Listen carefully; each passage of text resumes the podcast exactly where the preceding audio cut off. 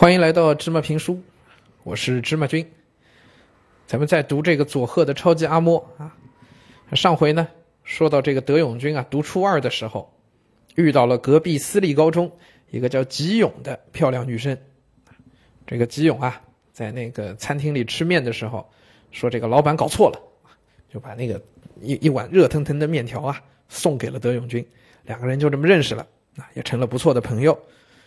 而且从那个时候开始啊，几乎每次见面，吉勇呢都会请德永君吃东西。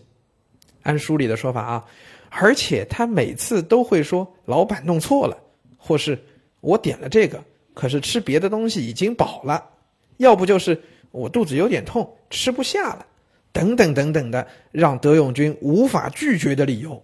反正就是要把自己点好的吃的东西啊送给德永君，让德永君来帮他吃。咱们上回就问了，我问大家说这是不是一个巧合，对吧？咱们看了书就发现这事儿有点不对了啊！这第一次是巧合，那为什么后面每回在餐厅遇到吉永都会发生各种状况，来让德永君去吃他点的东西呢？啊，咱们第一回啊，说是老板弄错了，可其实老板要真是弄错了，他换一份就好了嘛，哪可能这么弄错你就直接要下来了，老板就这么给你呢？不可能啊，对吧？咱们看书里啊，也提到了这个队友啊，都说吉永对我有意思。其实我总是没钱。当大伙儿大口享受着大碗面条加刨冰，或者是大碗面条加热牛奶的时候，我都只在一旁吃刨冰。大家认为对我有好感的吉永，一定是故意要请我的。这么看来，这个吉永啊，不仅人漂亮。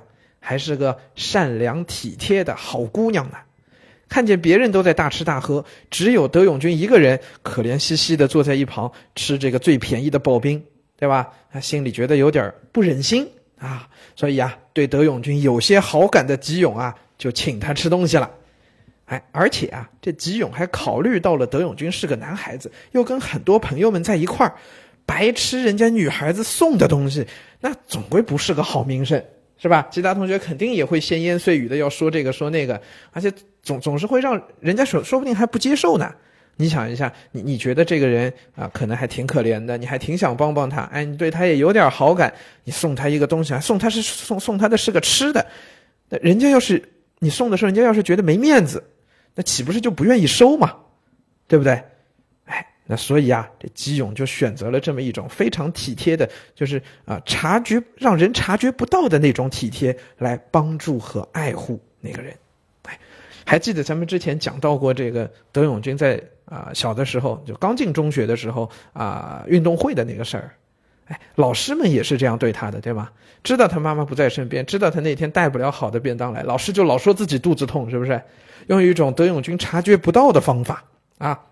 来给他以帮助和爱护，那也因为这个吉永啊，一直送东西给德永君吃，时间久了呢，德永君也开始有一种感觉是，我是不是该要回报些什么给吉永呢？就有了这么一种热切的心意啊。但是作者啊，你这这个德永君啊，他是连吃面的钱都拿不出来，既买不了漂亮的小礼物，也没有办法去给吉永办什么生日派对啊。那就在德永君左右为难的时候，哎。有一回，他发现有一个大宅院，宅院里的橘子树上挂着好几百个橘子。这下德永君有主意了，什么主意呢？书上写了啊，就是这个了。我想，这真是上天恩赐啊。于是，我约了两个要好的队友，夜里偷偷爬上大宅的围墙偷橘子。我把橘子带回家。剥开一个，放进嘴里，满嘴又酸又甜的果汁，吉永一定会喜欢的。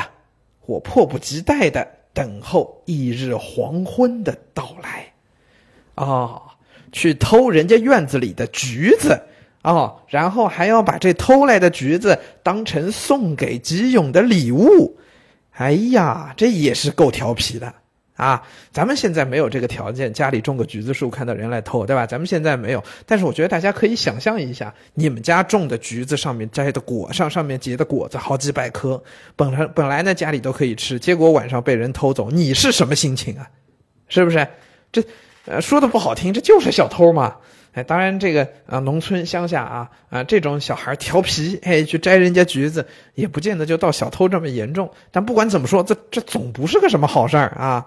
但是呢，咱们这个德永军总算是找到了一种方法来回报一直啊给他帮助、给他爱护的这个吉永。哎，啊呃，他有了这种方式去回报这个善良体贴的女孩子。那看看这个吉永会不会收下？